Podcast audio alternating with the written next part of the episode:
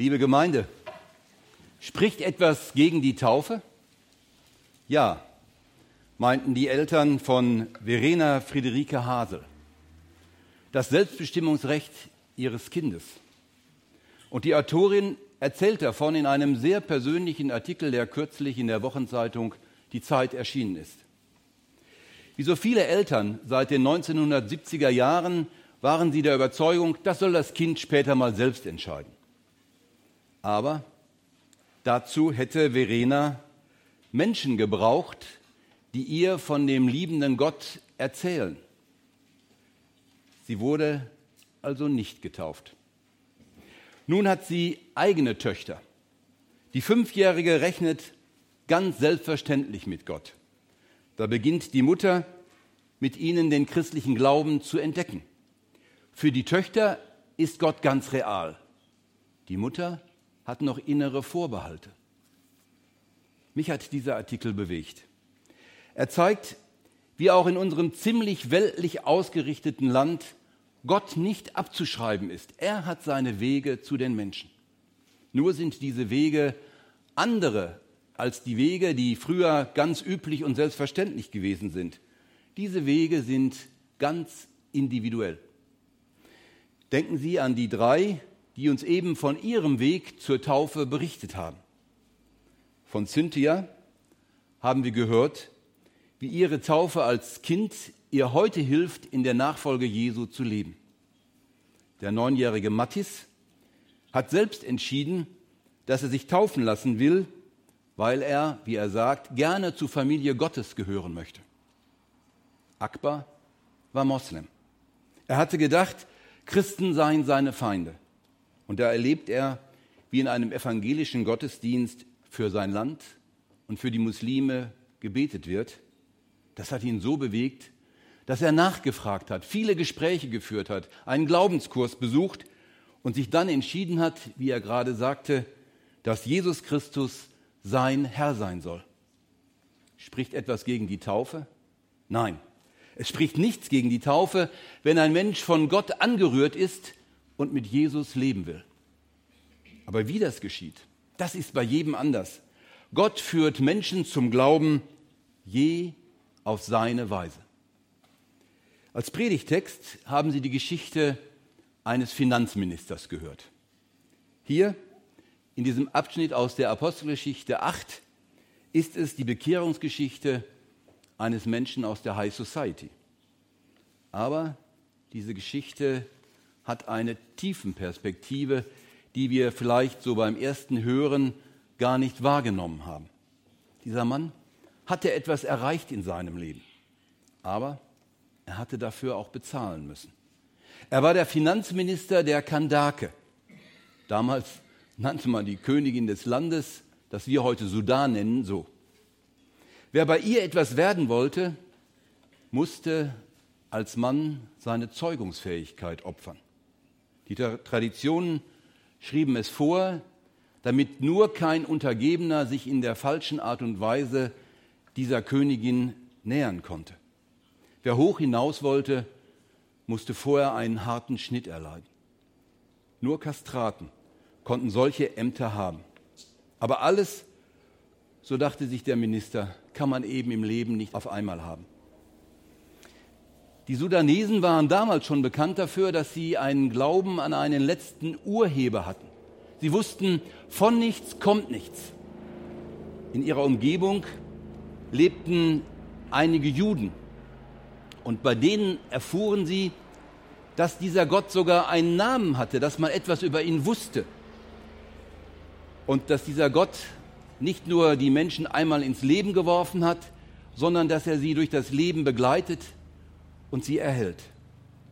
Darüber wollte der Finanzminister nun mehr wissen. Er hörte vom Zentrum des jüdischen Glaubens, von Jerusalem, vom Tempel und dass da wunderschöne Gottesdienste gefeiert wurden. Und er machte sich auf den weiten Weg nach Jerusalem, um einmal bei einem der großen Feste der Juden dabei zu sein. Dann war er im Tempel gewesen.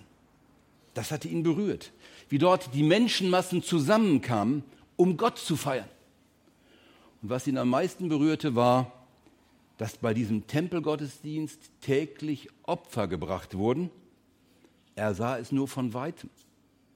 Auf dem Altar brachten Priester Gott Opfer dar. Man konnte etwas bezahlen und dann war das Opfer mein Opfer. Dadurch sollte Schuld vergeben und die Brüche im Leben etwas erträglicher werden.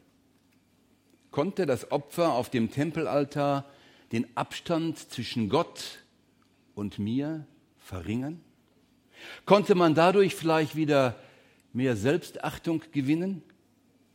Galt das auch für ihn, der sich doch nur als halber Mensch fühlte? Vielleicht war es so, aber auf jeden Fall merkte er, das war nichts für ihn. Er war irgendwie nicht gemeint. Denn da standen ja Schilder im Tempelhof und darauf stand, kein Entmannter oder Verschnittener soll in die Gemeinde des Herrn gehen. Und so fuhr er, innerlich angerührt, aber auch traurig, wieder nach Hause. Als Andenken hatte er sich eine Schriftrolle gekauft, eine Jesaja-Rolle. Und da las er in seinem Reisewagen, was in dieser Schriftrolle denn so stand. Und er kam ziemlich am Ende an und was er da las, das erfreute ihn. Und ich stelle mir vor, dass sich ein Lächeln auf sein Gesicht gelegt hat. Als er in Jesaja 56,3 lesen durfte, und der Fremde, der sich zu dem Herrn gewandt hat, soll nicht sagen, der Herr wird mich getrennt halten von seinem Volk. Und der Verschnittene soll nicht sagen, siehe, ich bin ein dürrer Baum, denn so spricht der Herr. Den Verschnittenen, die meine Sabbate halten und erwählen, was mir wohlgefällt, und an meinem Bund festhalten, denen will ich in meinem Hause und in meinen Mauern ein Denkmal und einen Namen geben. Das ist besser als Söhne und Töchter. Gab es also doch eine Hoffnung für ihn, eine Perspektive? Dann gab es ja noch eine Art von Glauben, der selbst in Jerusalem damals noch nicht realisiert war. Konnte es eine Erfüllung geben, die besser war als Söhne und Töchter in einer Kultur, in der die Nachkommenschaft alles war? Und er liest weiter. Und er liest laut, den so las man damals, wenn man verstehen wollte. Und er liest immer wieder die Schriftrolle, die er in Jerusalem erstanden hat. Und er liest in dieser Schriftrolle auch etwas von einem Gottesknecht, der Gott ganz treu war. Und von Treue wusste er etwas als Finanzminister. Und der erniedrigt wurde. Und auch von Erniedrigung wusste er etwas. Und den Gott als Werkzeug benutzt hat. Und er liest, wie dieser Gottesknecht stellvertretend für andere Schuld übernimmt, damit die vielen das Leben haben. Und als er bei ihm liest, der Gottesknecht wurde erniedrigt und all seiner Rechte beraubt. Niemand wird über Nachkommen über ihn berichten können. Da spricht ihn plötzlich jemand an. Woher kam die Stimme? Er saß doch alleine in seinem Wagen. Und die Stimme fragt ihn, verstehst du auch, was du da liest? Und er sieht, wie diese Stimme zu einem Mann gehört, der neben dem Wagen hergegangen, hergelaufen war und seinem lauten Lesen zugehört hatte. Verstehst du denn, was du da liest? Der Finanzminister antwortet schlagfertig, wie kann ich es verstehen, wenn niemand es mir erklärt? Und dann bittet er Philippus, aufzusteigen und sich zu ihm zu setzen. Heute fahren die Wagen zu schnell und die Leute lesen auch nicht mehr laut. Aber es gibt doch etliche Gottsucher. Zumindest gibt es viele, die von sich sagen, zum Beispiel, ich bin ein gelernter DDR-Bürger und habe von Gott und all diesen Sachen nie etwas gehört. Oder, wie die Autorin dieses Artikels, ich selbst glaube nicht, mir ist aber die Schönheit des christlichen Glaubens bewusst geworden. Ich höre hier eine Sehnsucht. Wer so redet, wähnt sich noch weit von Gott entfernt, aber vielleicht ist Gott schon nahe. Und darum werden heute in vielen Gemeinden Glaubenskurse angeboten, weil die Wirklichkeit Gottes da ist. Und wir dürfen Menschen einladen zum christlichen Glauben und sie mit Glaubenskursen in den christlichen Glauben einführen. Unter den Gleichgültigen und Verächtern der Religion gibt es etliche, denen einfach bisher die Gelegenheit gefehlt hat, sich mit den Inhalten des christlichen Glaubens auseinanderzusetzen. Die Gottsucher sind unter uns. Das Geheimnis des Finanzministers war, dass er als mächtiger Mann sich auch ganz schwach fühlte. Manchmal konnte er sich im Spiegel selbst nicht anschauen. Hätte er nicht lieber doch ein anderes Leben gelebt? Darum war ihm dieses Bibelwort so wichtig. Da war von einem Erniedrigten die Rede, dessen Leben wegen der Erniedrigung Sinn empfangen hat. Von wem redete der Prophet? Wer ist dieser Gottesknecht? Redete er von sich selber, dieser Prophet, oder von einem anderen? Aber wieso waren in dieser Rede auch Züge, die der Afrikaner bei sich selbst wiederfand? Überstieg das Schicksal dieses Gottesknechtes nicht eigentlich alles, was sich in der Lebensgeschichte eines Menschen niederschlagen kann? Philippus nun wusste, das war die ihm von Gott geschenkte Gelegenheit. Solche Situationen sind selten, aber Philippus nutzte sie. Und er predigt die gute Botschaft, wie unser Leben wertvoll wird, weil Jesus sie wertvoll macht, es wertvoll macht. Und er hat wohl auch berichtet, dass der Einstieg in ein solches Leben mit der Taufe beginnt. Sonst wäre ja die Rückfrage des Afrikaners gar nicht verständlich. Er spricht ja zu Philippus und sagt, spricht etwas dagegen, dass ich mich taufen lasse. In dieser einen Frage sind alle Komplexe dieses Mannes, alle Zurückweisung, die er erlebt hat, sein nagendes Gefühl, nicht zu genügen, enthalten. Und sie enthält die ganze Sehnsucht, dazuzugehören. Nicht auch noch von Gott so ein Schild lesen zu müssen, du bist hier unerwünscht. Er spürt, dass die Antwort in Jesus liegt. Er hat das Bedürfnis, zu diesem Jesus dazuzugehören, denn er hat verstanden, nirgendwo auf der Welt kommt man Gott so nah, als wenn ich auf Jesus schaue und ihn betrachte. Und wenn ich mich in sein Leben, Sterben und Auferstehen versenke und es betrachte und dadurch mein Leben verwandelt wird. Das meint, wie es in der Bibel steht und wie die Alten es gesagt haben, der Begriff Gottes Sohn. Das meint, wer Jesus sieht, sieht Gott. Und umgekehrt, wer Gott kennenlernen will, der muss sich auf Jesus einlassen. Darum ist der spätere Eintrag im Text der Apostelgeschichte durchaus sachgemäß in dem Philippus sagt, wenn du mit ganzem Herzen glaubst, kannst du getauft werden. Und der Afrikaner sagt, ich glaube, dass Jesus Gottes Sohn ist. Die Taufe findet dann draußen statt, weil da gerade ein Fluss ist und Wasser, das man zur Taufe braucht. Der afrikanische Finanzminister hatte sich ja immer gewünscht, dass sein Leben wieder kostbar werden sollte.